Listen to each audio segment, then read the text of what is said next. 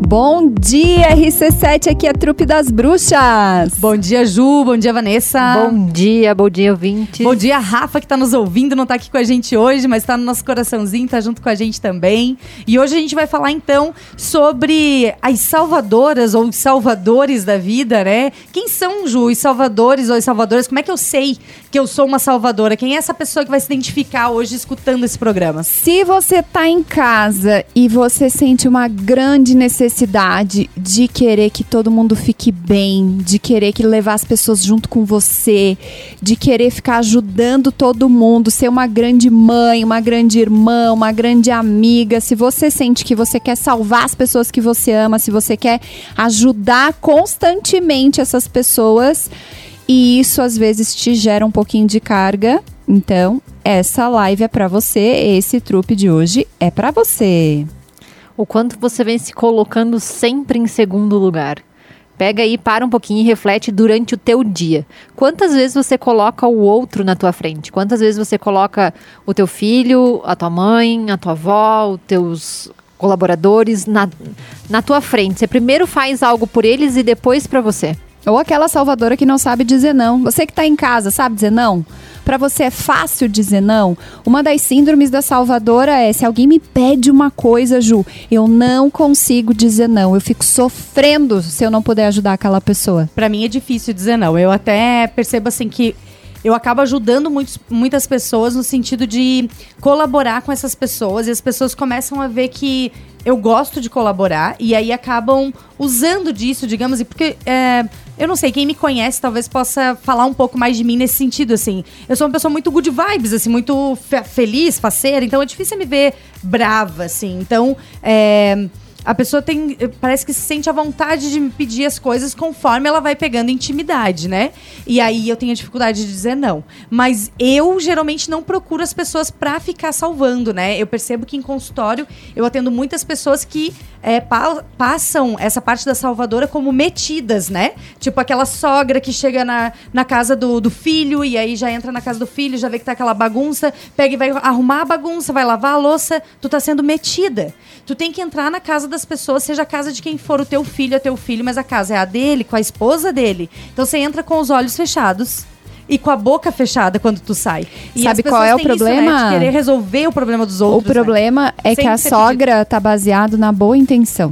Então, mundo, quando né? a gente está baseado na boa intenção, é. fica com esse, essa dificuldade de não é, de, de a pessoa que é a salvadora se ver como ruim ou se ver como equivocado, porque ela pensa assim, nossa, mas eu estou ajudando, uhum, meu filho passa o dia uhum. inteiro fora de casa, uhum. eu estou aqui só para ajudá-lo, né? Não é, é baseado na boa intenção. E por isso que é tão difícil para quem é salvador às vezes Deixar se dar conta. De ser salvador também, e né? se dá conta que está interferindo, porque ela acha que de verdade está ajudando, né? A intenção é a mesma é coisa, né? Dou, dou sempre esse exemplo da questão da doença, né? Você está vendo a pessoa ali com dor de cabeça, você tem um remédio para dor de cabeça.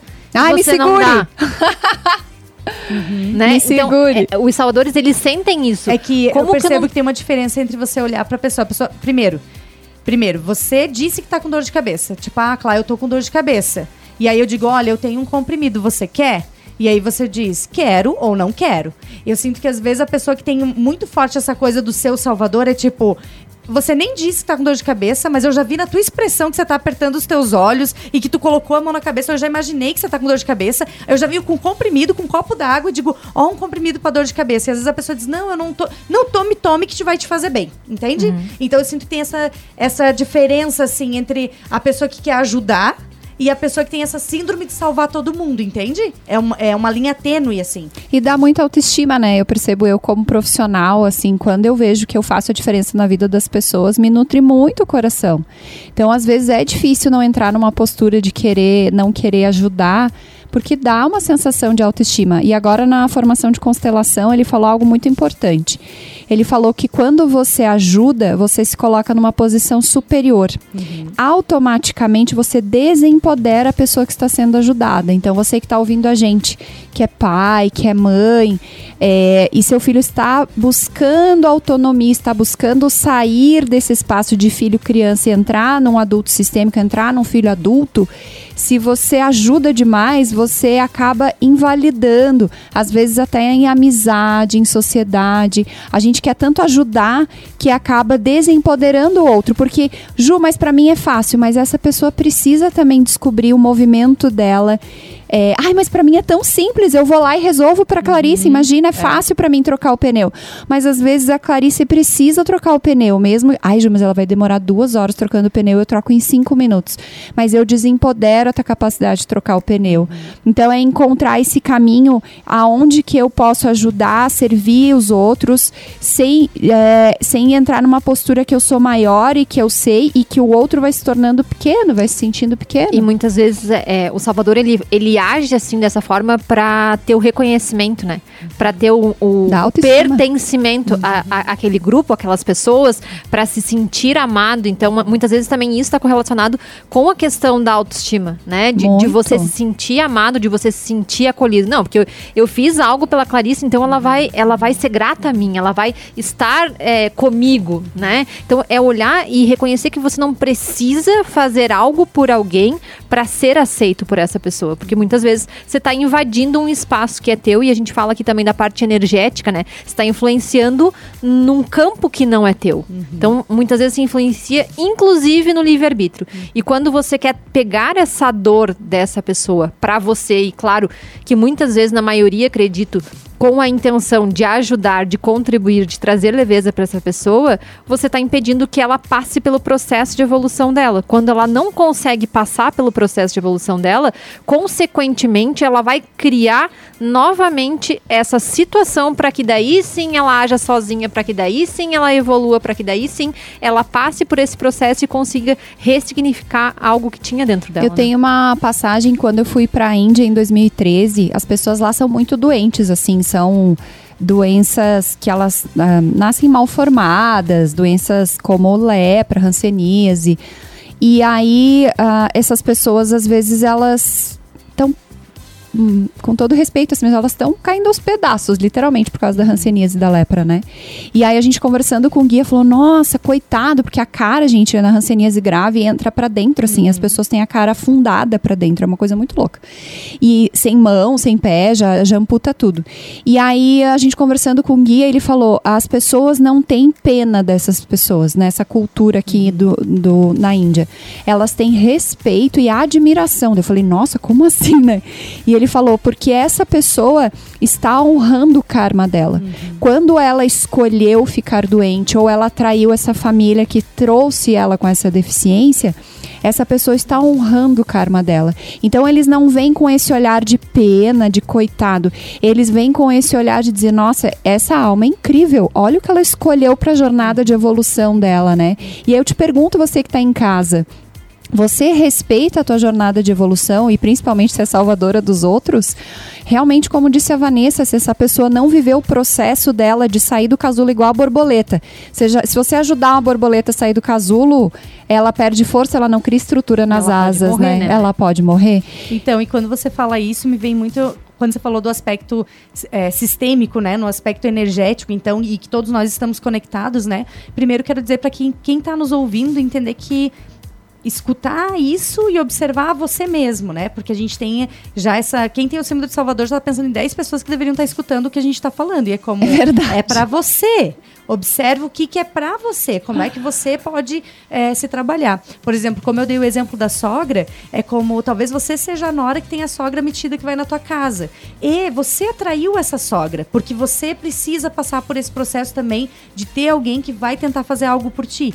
E aí tem, então, independente do espaço que você tá, se você é a sogra ou se você é a nora, é o que é que você vai fazer com isso. Você, como a sogra metida que acabei de falar, pode começar a se observar e parar de se meter e deixar que teu filho e a tua nora tem o caminho deles e você como a nora pode começar a impor limites, porque muitas vezes a gente não consegue, eu não sou a salvadora, mas eu também não consigo dizer não para aquela que fica tentando me salvar, entende? Então eu preciso também colocar os meus limites, também dizer, olha, é até aqui. Agora eu não preciso mais de você. Ou, tipo, não, não precisa você invadir, está invadindo o meu espaço. Eu não quero mais que você venha aqui arrumar a minha casa. Deixe que eu arrumo ou eu não arrumo. É minha casa.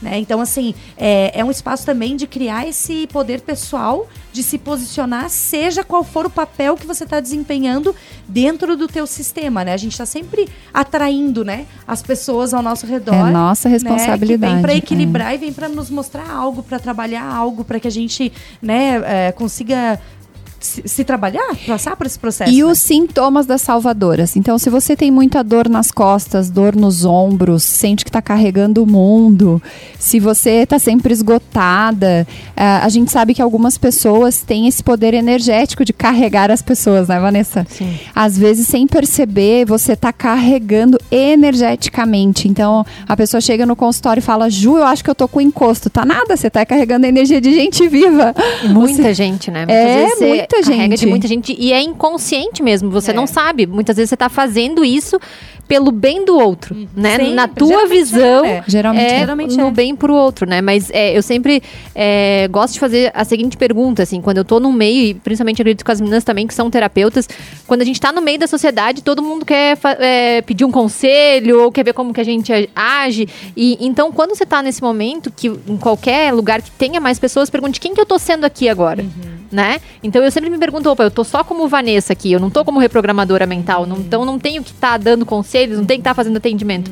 E claro que muitas vezes é porque elas sabem o nosso trabalho, elas conhecem é, a nossa, as nossas capacitações, potência, a potência né? que a gente tem, o que a gente pode contribuir, mas é de uma forma onde talvez se eu falar ali, eu estou desempoderando ela, né? Então é, é olhar para isso e reconhecer quem eu estou sendo aqui. Eu E às vezes não só desempoderando ela, como você mesma, né? Sim. Porque é, esse é o teu trabalho, né? Então, digamos que uma pessoa começa a ficar fazendo consulta contigo e toda festa que você vai, ao invés de você curtir a festa, tu fica lá sentado, Nossa, vem um falar, vem outro falar, vezes. vem outro falar. Poxa, marca um horário, custa 130 reais a minha hora. Então, tipo, marca um horário e vai lá, sabe? Uhum. E o quanto a gente, às vezes, se entrega ali nesse sentido, porque a gente, claro, quer ajudar, não quer ser antipática, não quer não sei o quê. Ah, mas eu sinto que é muito da posição que cada um se coloca, né? Eu vejo entre nós aqui, enquanto terapeutas, né? O, quando a gente comenta sobre as nossas pacientes, os nossos pacientes, o como cada uma tem, tipo, um. é, mesmo sem a gente determinar um nicho, acaba chegando um certo tipo de pessoas pra mim, pra Vanessa, pra Ju, que são diferentes, né? Então as pessoas nos procuram pelo, pelo aquilo que a gente tá vibrando também, né? naquele momento, É, né? É, por isso que não vezes- existe concorrência, É, né? às Não vezes a existe. gente, a gente co- eu tava compartilhando sobre coisas que já aconteceram em consultório, né? Enfim. E alguma das meninas compartilhou, ah, fizeram isso. Aí eu disse, cara, nunca me fizeram isso. E a pessoa disse, nossa, sempre fazem isso comigo. Eu digo, cara, pra mim nunca fizeram. Então, é como. É, é essa ressonância que a gente tem com as pessoas. Então, você também que tá aí, que não é terapeuta, que só tá aí vivendo a tua vida, né? Fazendo outras coisas, também tá ressoando com todo mundo que tá ao teu redor, né? E é importante também você olhar quais são as tuas principais habilidades que você está salvando com essas habilidades. Porque muitas vezes não é a questão de comunicação. Muitas vezes você tem uma habilidade em alguma área, sei lá, você cozinha muito bem. Uhum. Aí toda vez que tem a janta dos amigos, é você que está cozinhando. E aí você nunca fala não, porque você já sabe cozinhar e porque para você todo é mundo já espera que você faça, Então, né? talvez é olhar e ver qual é a habilidade que eu tenho que eu tô tentando salvar os demais. Não, é porque é mais fácil pra mim cozinhar. As outras pessoas que estão comigo, eles não gostam de cozinhar, então eles vão sofrer pra cozinhar, então eu cozinho. Só que nesse momento você desempodera e deixa que eles aprendam a cozinhar. Você deixa de aproveitar aquele momento como também colega. Então, é olhar e reconhecer quais são as tuas habilidades que você tá entregando, né? E às vezes a gente projeta os nossos amigos, o pai e a mãe, né? Que o Bert fala também disso na constelação familiar. Às vezes a gente vai ter uma, vai assumir um papel de ser mãe, daí essa pessoa vai fazer alguma coisa, vai projetar a mãe na gente. E ela não vai assumir o adulto sistêmico dela, porque ela vai estar sempre tentando. é, quando ela vai buscar esse tipo de ajuda ou de apoio, ela não assume a potência dela. Ela, ah, você sabe o que é melhor para mim. Às vezes eu vejo o pessoal fazendo post assim: ah, o meu o profissional que me atende, né, seja psicólogo, seja terapeuta, seja, me falou isso. É como, não, é você se deu conta disso, né? É, não importa o que o profissional fala, não é responsabilidade do profissional e é, e é você que precisa assumir essa verdade dentro de você, se faz sentido para você. Porque senão, de novo, fica na postura de vítima, projeta pai e mãe nos terapeutas, nos profissionais de atendimento e não assume a sua potência. E a nossa vida só ocorre quando a gente assume a nossa potência. Eu vejo muito que é, a gente acaba transformando, às vezes, os nossos familiares num sistema de codependência. Já viram isso? Às vezes uma pessoa, ela acaba inconscientemente por ser salvadora, manipulando todo mundo da família para depender dela. Quando alguém desse sistema se revela e fala: "Não, eu quero fazer minhas próprias escolhas", né? Às vezes a gente tem uma matriarca nessa família, às vezes a gente tem uma figura paterna muito forte que todo mundo anda na empresa do pai, trabalhando nos cargos da empresa do pai, fazendo. Então, fica essa prisão assim que que ah, claro que eu acho que toda pessoa que cria uma empresa vai querer que seu filho, de, em algum momento, assuma, assuma, essa empresa. Só que às vezes não é o caminho do filho e é muito difícil, tanto para esse filho dizer, tá, eu tenho um império aqui, e vou sair fora e vou, sei lá, vou ser músico, vou. E é engraçado porque tem isso pros dois dentista. lados, assim, né? Porque, uh, por exemplo, uma vez eu falei com, com o pai da Luísa, assim, foi muito engraçado, porque ele é super, nossa, super hum, aberto a que ela seja o que ela quiser, faça o que quiser, enfim, ele sempre trabalhou com a educação dela nesse sentido, né? E é muito engraçado porque ele falava, como ele é formado em direito, né? Ele falava, só não faça direito. Então, assim, às vezes a gente acha que tá é, conduzindo um filho porque a gente quer que assuma né, a, a mesma posição e isso, é, digamos, ah, tá errado, ou, tipo, né, tô pressionando o filho. Mas às vezes eu também tô pressionando ele porque eu não quero que ele seja o que eu fui. Às vezes ele quer ser o que você foi, ele quer... E vai quer fazer diferente, fazer né? É, não importa, né? Então, esse tipo, cara, fazer o que você quiser é fazer o que você quiser, né? Não importa se vai ser igual ou diferente de mim. É o que você quiser, o que você quiser. E tem que ter muita consciência. É. Acho que quando pai e mãe, a gente projeta, é inevitável, a gente projeta as nossas necessidades, as nossas medos, né? frustrações, né? os nossos medos. Então, eu acho que eu acho que é muito difícil não ter o impulso de salvar um filho ou uma ah, filha. com certeza. Eu com acho que certeza. tem que ter uma consciência muito grande, assim, tem que ter um trabalho interno muito grande para você deixar o seu, livro, o seu filho ser quem ele é. Hum. Né? Tem, é um processo muito forte internamente. Assim, pergunto para você que está em casa, se teu filho ou tua filha chegasse hoje e, sei lá, fizesse uma escolha que você considera completamente equivocada, você acha que você ia conseguir respeitar? Ou você ia ficar lá tentando mostrar o caminho que tentando você salvar. acha que é correto, né? Tentando salvar. E aí, quando a gente fala também do teu filho, o teu filho que já está adulto, né? Que já está indo para uma vida adulta, né, claro. né, gente? Porque quando a gente está falando de uma criança, obviamente a gente vai salvar sim, porque é o nosso papel de pai e mãe, né? Mas enquanto adulto, né, a gente vê muitos filhos de 40 anos, 35 anos, 25 anos, morando na casa do pai e da mãe. E aí, ali entra um conflito bem interessante, porque você atende às vezes o filho e o filho fala o que, ah, eu não saio da casa da minha mãe, porque se eu sair a minha mãe vai surtar. Você atende a mãe e a mãe fala mesmo: se o meu filho sair, eu vou surtar. Então, assim, é como. Uh, cara, tu precisa tá liberar amarrado. teu filho, entendeu? Precisa liberar teu filho pra ir pro mundo, né? Ele já quer sair. E às vezes, se o filho é liberado para sair também, às vezes tem essa, que o filho não quer sair porque não quer uh, sofrer, né? Porque não é fácil a gente sair do conforto do, do, lar dos pais, né? Até porque quando a gente chega numa fase adulta, digamos, e tá na casa dos pais, eles já estão numa fase que eles já conquistaram autonomia financeira, já tem o seu carro, já tem casa, já tem máquina de lavar, já tem não sei o quê. Você vai sair com 19, 20 anos para morar sozinho, passar perrengue, né? Eu sempre brinco, eu saí de casa com 19 anos para fazer faculdade, trabalhar, pagar a faculdade, para pagar aluguel e passar fome, né? Porque não tem como fazer tudo isso e, e dar certo, né? E, e é hoje, né, amiga? Né, cara? É então, o, é, agora. por escolha própria, né? Nessa formação que eu tô fazendo, ele falou o seguinte: o adulto sistêmico sempre vai ter um esforço. Então, sai da ilusão de que não vai ter esforço. E esse esforço é o que vai te empoderar. Se eu ajudo essa pessoa, ela não passa por esse movimento de esforço, ele não desperta. E eu vejo que é muito isso, às vezes os pais não querem que os filhos passem por esse movimento de esforço, mas o adulto é exige esse movimento. Passar, claro, tem, é tem que ter muita consciência. Tem uhum. uma empregada que faz tudo, nem sou eu que lavo a roupa dele, é a empregada já que lava, a cozinheira que faz. Por que, que eu vou deixar ele passar, né? Isso. Por que, Ju, que eu vou deixar? Porque você quer que seu filho vire gente, né? E, e é muito é complicado, né? é muito complicado, eu não julgo, porque acho que pai e mãe, gente, faz sempre o melhor que pode com a consciência que tem no momento.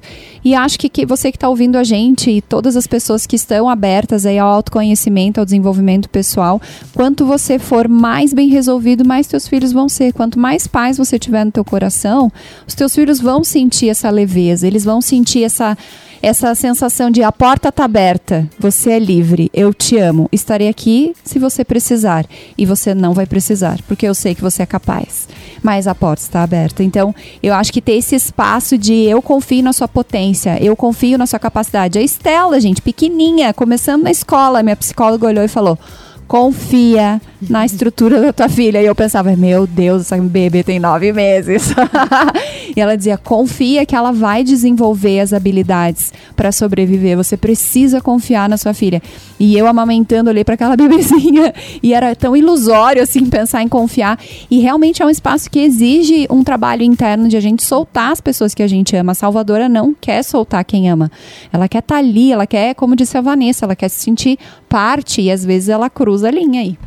E um pouco disso é do controle, né? Manter Exato. o teu controle. Não, não perder o controle. Quando você está ali como salvadora, você tem controle sobre tudo, digamos assim, né?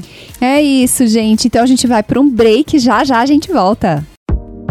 Bom dia, ouvinte RC7, voltando aqui depois do nosso break. E a gente vai falar um pouquinho mais sobre as salvadoras. E a Ju entrou num tema aqui super bacana, e então a gente vai dar continuidade. Não querer salvar pai e mãe, gente. Um dos maiores desequilíbrios que tem na constelação familiar é quando um filho tenta assumir a postura de pai e de mãe. Quando você entra nessa postura, você desempodera o seu pai. Ô Ju, mas é que meu pai é idoso, ele não sabe mexer no celular, ele não sabe mexer no computador. Se você fizer por ele, aí é que ele não vai aprender. Claro, né? Ah, o seu pai não consegue levantar sozinho, tudo bem você estender a mão para ele. Mas às vezes o teu pai consegue no tempo dele, da forma dele. Não vai lá e diz assim: "Deixa que eu levanto você". Espera, respeita o tempo dos teus pais. Então, não é papel do filho atuar como pai perante esse pai e essa mãe. Você castra as possibilidades. E a terceira idade, gente, é muito desafiadora. E até é engraçado você falar isso, porque essa um tempo atrás constelei uma pessoa e aí a gente estava constelando um tema que era tipo relacionamento. E aí, ok, abrimos a constelação e tal, e fomos para lá no pai da pessoa, né? E eu falei assim: ah, como que é o teu relacionamento com o teu pai? E ela surpreendentemente me olhou e disse assim.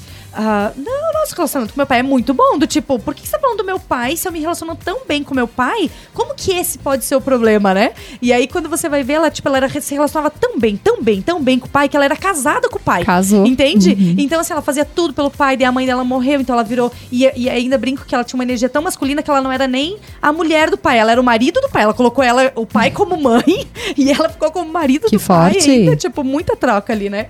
Então, assim, como. E, e, tipo, nunca ela ia pensar que isso poderia estar é, tá atrapalhando as relações dela, porque aquela relação ela tinha como uma relação boa. Por, e por isso que a Vanessa fala muito sobre, ah, ela faz por amor, a gente faz por amor. Tudo, É geralmente a amor. gente faz por amor. Só que dentro das constelações, quando a gente começa a estudar, a gente entende que esse é um amor cego, né? Que é um amor que a gente, a gente faz e não tá vendo um contexto maior, não tá conseguindo entender como que o sistema todo funciona e que eu preciso me colocar no meu lugar de pequena, no meu lugar de filha, não É de um amor que esposa, né? aprisiona, né? Não é um Quando amor leve, Quando né? a gente colocava os maridos dela chegando perto dela, era primeiro o pai e depois os maridos. Eles não- nunca conseguiram chegar perto dela. Nunca ninguém casou com ela. Ela teve já três maridos, nunca ninguém casou com ela, entende? Já Porque tava casada, já tava né? Então, Esse assim, espaço. é muito louco, né? Quando a gente entra nesse Aham. espaço também invisível, quando a gente trabalha com as constelações, né? Com essas terapias holísticas, porque, é, como a Vanessa falou, às vezes a gente tá fazendo e não te- nem tem como a gente ver. Você se observa e tal, e não acha o furo da bala, assim, né? Então é muito legal. Sou apaixonada por constelações, né? E é olhar isso também dentro do empreendedorismo, né? Dentro da tua empresa, o quanto você está querendo salvar talvez os teus colaboradores, o quanto você está querendo salvar a colega de trabalho. E é olhar que ela precisa desse momento de aprender, ela precisa desse momento de errar, ela precisa momento de, de falhar e fracassar, porque é isso que vai levar ela para um próximo nível, é isso que vai, vai construir é, o castelo dela numa rocha e não numa areia movediça, né? Porque muitas vezes se você é, não ensina e faz por ela, ela não tá construindo o que é dela. Ela tá construindo baseado no que você construiu. Então você não deixa ela construir a história dela, você não Ela deixa não ela vai fortalecer. sentir. É. Não vai sentir a potência, né? Eu já Sim. passei por isso. A sensação é que você não sente a tua própria potência. Porque alguém fez por você. Você não e tá quando você, você, né? constrói algo, é seu. É você que construiu isso, preenche, né? Aquela coisa de quem junta as moedinhas para comprar, junta a mesada para comprar algo. É outro gosto. Ah, ganhei do meu pai. É uma delícia a gente ganhar as coisas. Mas quando, eu não sei vocês, mas eu tinha, ah, eu quando era criança, tinha juntar as moedinhas. Eu, eu lembro uma vez que eu juntei 70 reais em moedas e comprei um tênis. Uau. Gente, e o meu pai fez questão de ir junto na loja e passar as moedinhas, porque ele podia falar assim: ah, vou te dar o dinheiro, né? Me dá as moedas. Não, ele falou: tu vai lá e a vendedora vai ver. Eu cheguei lá e ficava contando as moedinhas, 70 reais em moeda. E comprei um tênis. E, e foi muito bonito, porque naquela época meu pai e minha mãe tinham esse movimento de educação financeira. E eles, nossa, olha que legal, você comprou o teu próprio tênis. Uhum. E foi muito gostosa, gostosa. Primeiro, meu primeiro salário, lembro até hoje, eu fui na favorita e comprei um casaco. e eu pensei, gente eu consegui comprar um casaco, sabe? Uhum. Foi tão emocionante assim. Então a gente tira esse poder da pessoa quando a gente ajuda. E o quanto a gente olha para a grama do vizinho e acha que a grama do vizinho é muito melhor, né? Eu peguei uma num, no consultório uma vez uma moça que quando ela chegou no consultório eu olhei para ela e pensei assim, ó, o que que ela tem de problema? Porque a moça era linda, dava para ver que ela tinha uma condição financeira boa, assim que olhando de uma forma ampla, não, não tinha problema nenhum. E, e a questão que ela me trouxe foi essa eu não sei quem eu sou. Uhum. Eu tenho tudo e não tenho nada. Uhum. Ah, é dolorido. E aí a gente foi identificar o, qual era a história dela, né? O pai dela é, vinha, um, é um empresário de uma multinacional que tinha, é, não lembro, acho que era 400 e poucos funcionários da empresa dele.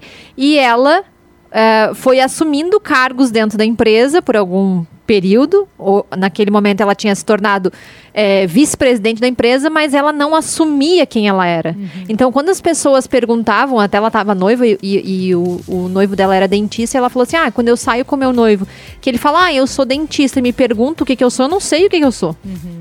Porque para ela, ela estava no cargo de vice-presidente da empresa porque uhum. o pai era dono da empresa. Uhum. Né? É muito e, ruim. E, é e muito a gente ruim. foi trabalhando muito isso com ela porque ela não tinha um poder, ela não, não, não se apropriava do, do que ela tinha construído. E aí e... o meu processo foi esse, né? É, é mostrar para ela a construção e mostrar para ela que se ela não fosse eficiente ao ponto de se tornar vice-presidente da empresa, ela não estaria lá. E dá uma culpa também, né? De, poxa, como é que eu não vou aproveitar essa oportunidade? Meu pai tá abrindo a porta. Mas é muito, é, não é não ocupar o cargo, é a forma como se relaciona com o cargo. É como tu falou é olhar para isso e pensar, ai, meu pai me deu o cargo, ou olhar para isso e pensar, eu honrei o eu, eu faço o meu melhor, né? Então é esse movimento aí. É que é difícil porque nós sabemos as, as piores coisas sobre nós mesmos, né? Então ela tinha uma lista com certeza muito forte do porquê ela não deveria ser a vice-presidente, entende? Assim como nós todas temos essa lista mental muito forte, né? Do, todas as coisas erradas ou ruins que a gente faz ou que a gente pensa sobre a gente mesma, só a gente sabe. Cada um de vocês que está aí ouvindo, né, sabe o que, que é o de pior que tem em você. Então é como a gente se se cobra muito, se autoexige muito, se acha, não se acha merecedor, né, daquilo ali que alcançou, né? E, e aí quando tu fala disso, me lembrei de uma cliente também muito parecida com essa tua história e, e, aí, e como é difícil, né, você nascer numa família rica e de repente ter essa, conseguir ter essa divisão, né, do que que era, o que que é do pai e o que que eu construí que é meu. Tipo, essa minha cliente, ela, tipo, ela, é, o pai dela morava com ela ou ela morava com o pai dela? Não sei, porque veio tudo do, do da riqueza que é do claro. pai dela. Mas ela sempre trabalhou pro pai dela. Então, o que, que de fato ela ganhou de dinheiro? Esse apartamento que eu comprei, eu comprei com o meu dinheiro ou com o dinheiro dele? Eu não sei. Eu que faço as compras, inclusive. Eu comprei o apartamento.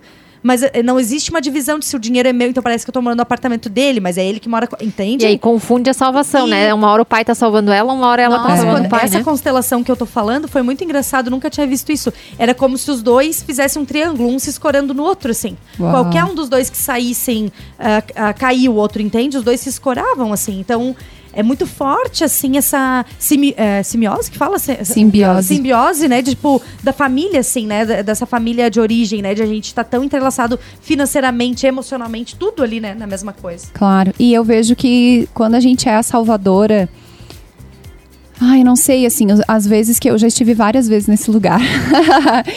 e eu sinto que é essa sensação de contribuir pelo contribuir com o mundo, sabe?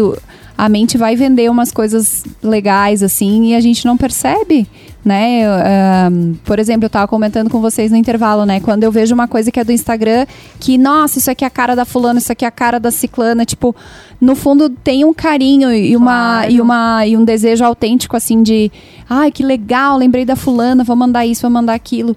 E às vezes a gente tá incomodando, né? É o ato de servir, né? Também. É, de- exato. é, É que né? eu acho que tudo tem uma linha tênue, assim, né? Tipo, Tem. tem, um, um espaço de que nem diz a Vanessa, tipo, poxa, eu tenho um comprimido de dor de cabeça, a pessoa tá com dor de cabeça. Beleza, a pessoa falou, tô com dor de cabeça. É, eu, pra mim é meio óbvio. Eu Vou dizer, olha, eu tenho um comprimido, tu quer? Entende? Então, é, é como. Uma coisa é eu perguntar se a pessoa quer, outra coisa é eu já chegar dizendo, ah, abre a boca que eu tô com comprimido aqui, entende? É como.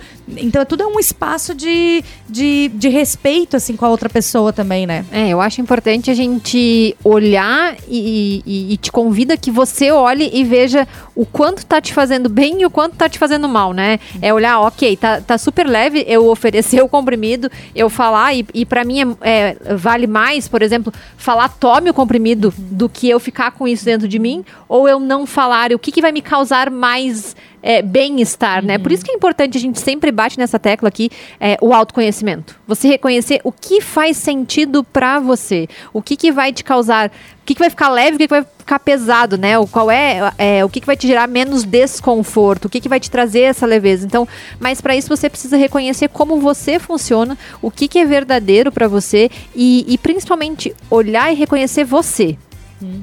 É, as salvadoras geralmente que chegam é, no meu consultório, assim, que, que chegam com essa síndrome, síndrome da ambulância que eu falo, né?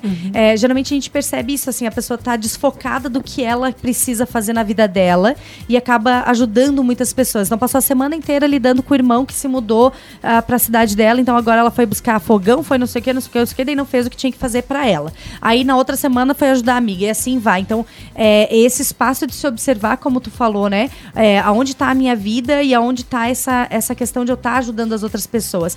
E às vezes observar que essa vontade de ajudar e ajudar o mundo, como disse a Ju, né?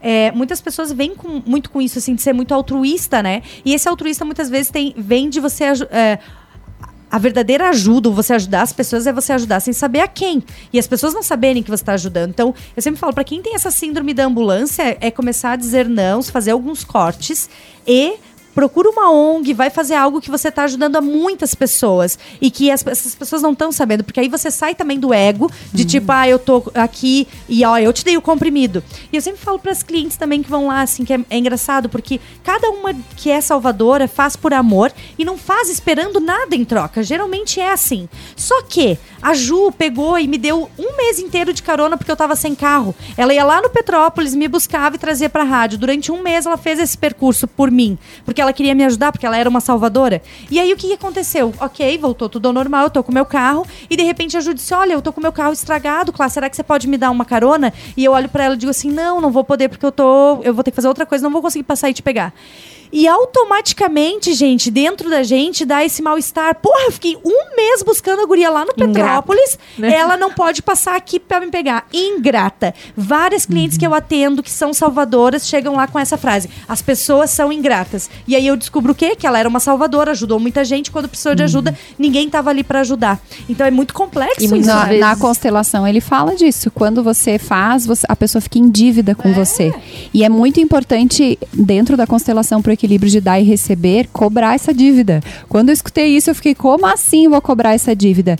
Para que você mantenha uma amizade. Você precisa cobrar essa dívida, porque senão vai ficar pesado, o outro vai se sentir responsável de te dar um retorno e Acaba uma você vai se amizade, né? sentir exato, por acabar o fluxo de dar e receber. E isso é pro casamento também, gente. Se você é salvadora no seu casamento, você vai entrar no papel de mãe, você vai entrar em outros papéis que não necessariamente de esposa, porque no casamento tem que ter o equilíbrio de dar e receber. Senão esse teu companheiro vai ficar em dívida com você. E você vai acabar sufocando ele, e ele vai começar a se sentir pesado porque ele não faz, porque você faz tudo por ele. Às vezes as pessoas vêm e falam: Nossa, eu fiz tudo por ele, eu fiz tudo por essa relação. Como E que ela ele. é verdade. Como que ele me como que ele saiu? Porque ele se sentiu sufocado. Não, e ele só não saiu como ele te traiu e ficou com outra. Claro. Tipo, por quê? Porque ele já não consegue mais olhar pra você. Tipo, ele não, Fica- não, ele não muito tem acesso. grande. Ficou muito grande perto É. dele, entende? E as pessoas. Vai lá e pega uma nada a ver. Daí você É. fala, gente, como é que o cara trocou? Eu assisti esses E dias aí a você live. inclusive, o cara ficando grande. Aí tu vê o cara, tipo, Cresceu. começando a ter dinheiro, começando a, a dar conta da vida dele. Tipo, você sempre teve que levar ele pra cima pra baixo de carro, de repente ele comprou o carrinho dele, sabe? Por quê? Porque ele precisou, porque ele, ele se colocou numa postura de ser parceiro daquela outra mulher e tal. E então, esse dar e receber é muito importante. Nossa, num casamento é tudo, Eu né? assisti a live da, sobre constelação familiar da Shakira com o marido, vocês ouviram? Não. Tem uma live que rolou Mas aí. é bem louca sobre a traição, né, É. e tal. E a Shakira, ela é 20 anos mais velha, né? Uhum. E ela fala seis idiomas. E ela é uma mulher super experiente. E ela é isso, e ela é aquilo, e ela é outro. É, né? E ele, ele também é, mas assim. É, dentro da fala e até da música, ela fala, né? Eu sou uma loba, você é um moleque. Ela sempre se põe como grande. Aham. Ele foi lá e buscou uma pequena igual. Quem era a mulher que ele pegou? Uma garçonete estudante universitária. Uhum. Entendeu? Então, por quê? Porque era muito pesado estar com uma mulher daquele tamanho. É. Entendeu? Ela era, ela era mais velha, ela era mais isso, ela era mais aquilo. Ele foi se sentindo Ela era pequeno. tudo mais. É. De repente, ele encontrou uma mulher que era do tamanho dele e ele se sentiu gigante. Uhum. E o cara tá até agora bancando a amante. Feliz, entendeu? O cara tá feliz. E encontrou o rumo dele. Por quê? Porque não tinha mais espaço pra ele naquela relação. E é engraçado porque agora quando você traz esse, essa questão da Shakira, porque ficou assim, eu até não vi a fundo tudo isso, mas vi que tá um burburinho geral, né? Tudo que você abre é tipo, ah, o negócio da Shakira. E aí, ah, me chega muito cliente falando sobre isso, né? Fui traída, ou, né, traí, ou sei lá o quê. E na visão social, e eu vejo muita galera falando sobre esse caso da Shakira como co- condenando o cara, né? Tipo, poxa, o cara traiu a Shakira e dela ficou magoada, foi lá e fez a música, tá, tá, tá. E é como, geralmente, quem traiu foi empurrado pra aquilo, né? Não é Na uma, é uma, é uma visão, sim. na visão sistêmica, tipo, ele não traiu. é, o, o, o traído geralmente tem mais culpa do que o traidor, assim, né? Responsabilidade, tipo, responsabilidade, né? Uhum. Naquele, naquele caso ali. Então, é, é se observar, assim, não se coloca no papel de vítima. Ah, eu fui Claro. traído. O que, que aconteceu no teu casamento? Não, Quem e era se você, nessa né? música ela já chama ele de moleque, de menor, de pequeno, de insuficiente, de incapaz para Isso- uma loba como eu, realidade antes, imagina em casa. É. tipo, meu, cresce, meu. Aham. E às vezes, quantas vezes a gente faz isso? A gente monta em cima do companheiro, faz tudo e, cara, o cara não tem espaço. Não tem espaço. E. E é isso aí, gente. Autoconhecimento é tudo. Vamos trabalhar para ter esse equilíbrio das relações de dar e receber. E cuidar também, né? Porque muitas vezes a gente é, entra no papel de salvadora com um intuito secundário de se tornar uma vítima, né? Às vezes o teu vício Ah, é tão verdade. grande em ser vítima que tu cria situações para validar a tua vitimização, como você deu o exemplo da carona. Aham. E aí eu entro e falo: "Nossa, mas você viu só o que a Clarice fez comigo? Ela foi Aham. muito ingrata. Aham. Toda vida, todos os momentos que ela pediu pra mim, eu fui lá, eu deixei de levar minha filha, eu deixei de ir em tal lugar, eu deixei. E aí eu cato Uma que- tudo Aham. pra que eu tenho que validar aquilo ali, entro no papel de vítima e falo, ai, ó céus, ó vida, eu, nossa, eu sou muito injustiçada mesmo, né? Então, cuidar com isso, porque o vício pela vitimização, ele é muito grande. Por quê? Porque quando eu sou vítima, eu não tenho força pra nada.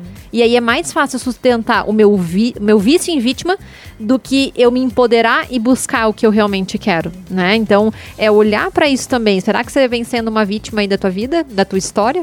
E, e lembra, a gente está aqui toda semana para falar sobre autoconhecimento, sobre energia. É uma visão mais holística e dentro dessa visão, nós somos sempre responsáveis pelas coisas que nós atraímos na nossa vida. Não é para você se sentir mal, se sentir culpado.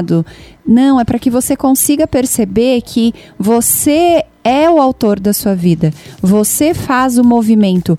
Ju, eu não consigo ver aonde que eu tô fazendo esse movimento para atrair esse tipo de situação. Por, por isso que eu, a Clarice, a Vanessa e a Rafa Boscato estamos aqui na Trupe das Bruxas e os nossos consultórios, porque a gente não consegue ver, a mente não vê a própria mente. Então, às vezes, a gente precisa pegar essa situação e colocar numa constelação, acessar num barras, num teta. A gente precisa de ajuda, gente. Não se culpe, você que está escutando a gente tá sentindo, pô, então sou eu que tô repetindo essas circunstâncias na minha vida. Busca ajuda. Você não precisa passar por isso sozinho. A gente, infelizmente, não tem essa capacidade de ver toda a nossa complexidade. De fora, a gente olha, a gente vê muito mais fácil. Eu sempre falo, né? Se fosse pra gente olhar pra dentro com total clareza, nosso olho virava pra dentro. Ele já não vira porque é pra gente não olhar. Então, muitas vezes a gente pode olhar através do espelho, pode, mas já não é o mesmo olhar, né? Então, e claro que, por que que é tão desafiador às vezes você olhar? Porque você vai mexer nas tuas dores. Né? Então você vai até onde dói. A hora que dói mesmo, você para e diz: Não, deixa, amanhã eu vou ver. Essa... É. né? E aí, É quando vem um profissional que ele traz ferramentas para liberar mais fácil, para desbloquear, para ressignificar, se torna muito mais leve, né? O quanto hoje a gente tem aí o maior índice de uso de antidepressivo e ansiolíticos. E até porque eu vejo também que nesse trabalho que a gente faz, né, Vanessa, é como a pessoa chega em consultório, a gente conversa com ela, ela vai se identi- identificar essas dores ou o que, que não tá legal para ela, e ao mesmo tempo a gente tá aqui na rádio, a gente fala sobre tudo isso. E lá no momento do consultório é- é um lugar de muito respeito, amor, carinho, assim. Então você vai se sentir muito é, acolhida também. Então é como não só esgaçar as feridas ali, mas tipo, o que, que a gente vai fazer para curar cada uma delas e você realmente sair dali muito mais leve do que você entrou, né? A gente já tá indo pro final desse bloco e eu vou deixar aqui o meu arroba e vou pedir para as meninas deixarem o arroba delas. E vocês podem também é, escrever no Instagram para nós sobre o que, que vocês gostariam de ouvir, talvez, quais os temas vocês gostariam de ouvir. Então você que tá nos ouvindo, escreve aí, ah, vocês nunca falaram sobre isso, ou já falaram, quero que fale de novo, e a gente vai falar. Então o meu arroba é arroba Clarice underline movimentos da alma. Pode seguir a gente também no hashtag Trupe das Bruxas. Olhando a hashtag, você vai alcançar os- todos os posts que tem essa hashtag, tem todas nós marcadas. É muito importante também você não entrar no espaço, se você se identificou aí com ser salvadora, não entrar no espaço de julgamento, né? E sim de acolhimento de você e escolher agir daqui pra frente de uma forma diferente, seja 1% todo dia, já tá valendo a pena. Então, o meu Instagram é Vanessa Branco, underline oficial. Vamos se acolher, né? Às vezes as pessoas, ah, quando a gente lê um livro, a gente faz um curso, ou a gente assiste uma live, a tendência é entrar nesse auto-julgamento do que eu faço, sensação que está se sentindo julgada. E a gente está aqui, gente, toda semana para que você desperte, para que você aprenda. Bem-vindo, bem-vinda. A gente se vê de novo. E esse foi mais um Trupe das Bruxas e a gente se vê novamente na semana que vem. Um beijo! Beijo!